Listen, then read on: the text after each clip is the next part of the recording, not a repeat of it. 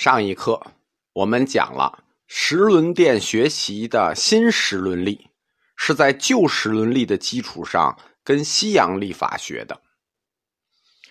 我先给大家讲一下时轮历基于佛教教理它的理论来源，和它为什么要跟西洋历法学。我们这个世界完全抽象起来就是两个词：时间和空间。换句话说，时间和空间构成的概念就是我们的宇宙观，或者说我们怎么看待和认识这个世界。唯物主义者有唯物主义者的宇宙观，基督徒有基督徒的宇宙观，我们佛教徒有佛教徒的宇宙观。观察一个世界，有不同的角度、时间和空间。那么，想象一个世界，就有不同的角度，会看到不同的时间和空间的概念。多个角度就会产生不一样的世界和不一样的世界地图。我在佛教哲学开课的时候，就是以佛教的世界地图开课的：欲界、色界、无色界、三十三重天。在雍和宫本宫的丹翅中央。有一个青铜须弥山，表达的就是我讲过的那个佛教世界地图。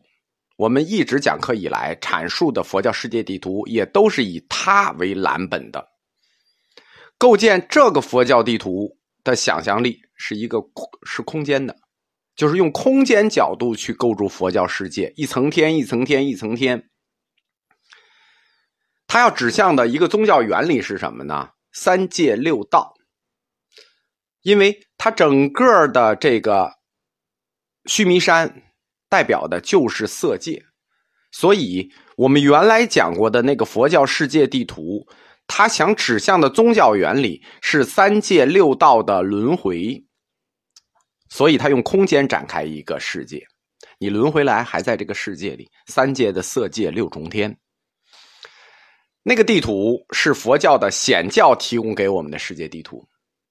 我们一直也在用，它主要是在《俱舍论》《华严经系》《法华经系》中表达过的。但是我在讲青铜须弥山的时候提过，密教世界还给我们佛教提供了另一张地图，只是我们一直没有讲。显教提供的佛教世界地图是以空间为想象力展开的，密教提供的世界地图是以时间为角度构建的。那就是另一个世界地图的原理，它以时间为角度来看世界。世界是一个由时光之轮在驱动的东西，它要指向的一个原理。为什么要用时光之轮重新构建一个世界地图呢？因为它要指向佛教的另一个宗教原理，叫坏空成住的循环。世界永远在坏空成住之间循环，就像时轮一样。那。这个坏空成住的教理对应出来的，就应该是一个时间为角度的世界；三界六道的轮回就应该对应一个以空间为角度的世界。那么，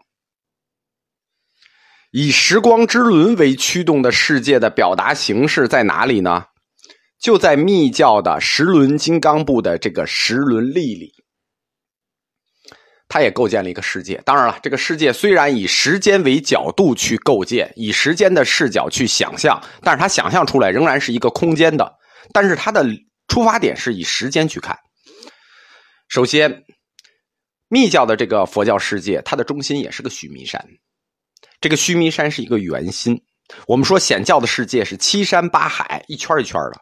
密教的不是，密教须弥山就是个圆心。以五万由旬的半径画一个圆，五万由旬就是五十五万公里，一由旬是十一公里。然后呢，再以两万五千由旬再画一个圆，这样两个圆之间是不是就出现了一个环？对吧？一个半径五万由旬，一个半径两万五千由旬，都以须弥山为中心，是不是就出现了一个半径为两万五千公里啊五千由旬的环？那这个环像不像一个轮子？这个环形地带叫做大禅部洲，在这个大禅部洲上，我们直接画一个十字，画成四个象限，画成一个十字，那就把这个世界分为了四大洲。那显教的我们叫什么南禅部洲啊、东胜神州啊、呃北俱泸州，不，密教的这个世界这四大洲就是东西南北洲，没有那些名字。那天是什么呢？这是地啊，地已经有了，以这个两万五千由旬为半径的环分成四大洲，地已经有了。天是什么呢？天是须弥山顶为圆心顶起的一把大伞，懂了吧？为什么大白伞盖有伞盖佛母这个概念？以伞庇佑众生，天就是以须弥山山顶为圆心展开的一个大伞。这把大伞呢，在风的推动下，顺时针不断的旋转。所以我们看着天上的这些东西都在转嘛，都在动嘛，因为天在动。乾隆那个三文集里不是写嘛，天右旋，日月左旋，对吧？天在顺时针的这个不停的动。被风吹动着，像伞一样。这个伞呢，跟我们日常看的伞是一样的，就是有伞骨。你把把你伞一打开，它都有伞骨撑着。这个天也有伞骨撑着。须弥山是圆心伞尖儿，由十二根伞骨撑着这个天。那这十二根伞骨就把天画成了黄道十二宫。黄道十二宫是这么来的，就是天的这十二根伞骨。而这十二根伞骨像不像驱动？轮子的十二根辐条，天上有各种星星，有二八星宿。这些星星呢，就是镶在伞面上的大宝石，懂了吧？所以天在风中推动，这些伞面上的宝石也在天上动。那那些日月星辰彗星动得特别快的，我们能看见的星星呢，那就不是宝石，那就是神仙。正在按照他们自己的速度在旅行，有快有慢，哎，这就是想象的一个佛教的另一个世界，就是以时间为角度构筑的世界，另一张地图。这个地图我们以前没有讲过啊，因为这只有涉及到密教十轮教头才能讲到另一张地图。这个外十轮，就是由辐条驱动的十二根辐条驱动的天，在四大洲的环上转动，这就是外十轮。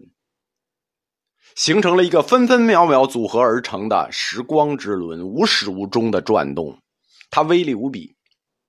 就是在风驱动下的这个天啊，就在我们的这个地的环上不停的运动，永无止境。它既能创造这个世界，又能粉碎这个世界。佛教的另一大教理“坏空成住”，世界的四象就是由这个外时轮所创造。这个外十轮不光创造了世界的坏空成住四象，它也创造了一年的思想，因为它是时轮，时间之轮，它就创造了春夏秋冬，这也是外十轮的具体体现。那内十轮呢？内十轮那就是我们人体气脉运行之轮。佛教呢？他不讲征服自然、改造自然，这是我们唯物主义者讲的。我们要征服自然、改造自然。佛教呢，认定了人就是自然的产物，也只能顺应自然。他不讲改造自然，他讲顺应自然。这有点像我们中医，所以他只有充分的修炼内外十轮，修炼自己的内十轮，干什么呢？控制内十轮去适应外十轮。我改造不了时轮，你能改造世界？你能改造时间吗？对吧？你能改天换地？你能改变时间吗？对吧？喊万岁的人最后不也死掉了吗？对吧？哪有什么万岁？所以只能去控制内时轮，去适应这个外时轮，才能有利于人的生长、人的成长，最终达到金刚十轮法追求的一个状态。这个状态是八个字，叫做乐空不二。自在时轮，完美，真的完美。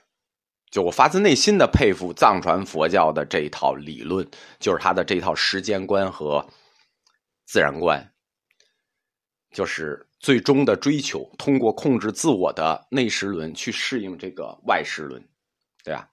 我们征服不了这个世界，其实。不是我们征服不了世界，也许我们能征服得了世界，但是你真的能征服时间吗？我觉得藏传佛教在这一点上真的看特别的犀利，对吧？你们能改天换地，你们能改变时间吗？你们能长生不老吗？你们做不到。